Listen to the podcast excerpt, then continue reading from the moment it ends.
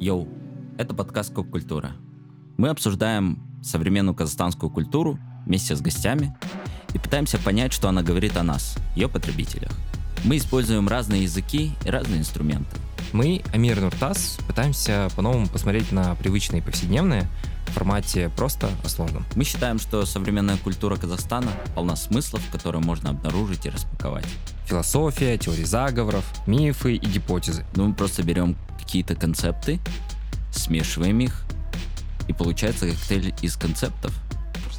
Это вообще ебанина, да, какая-то?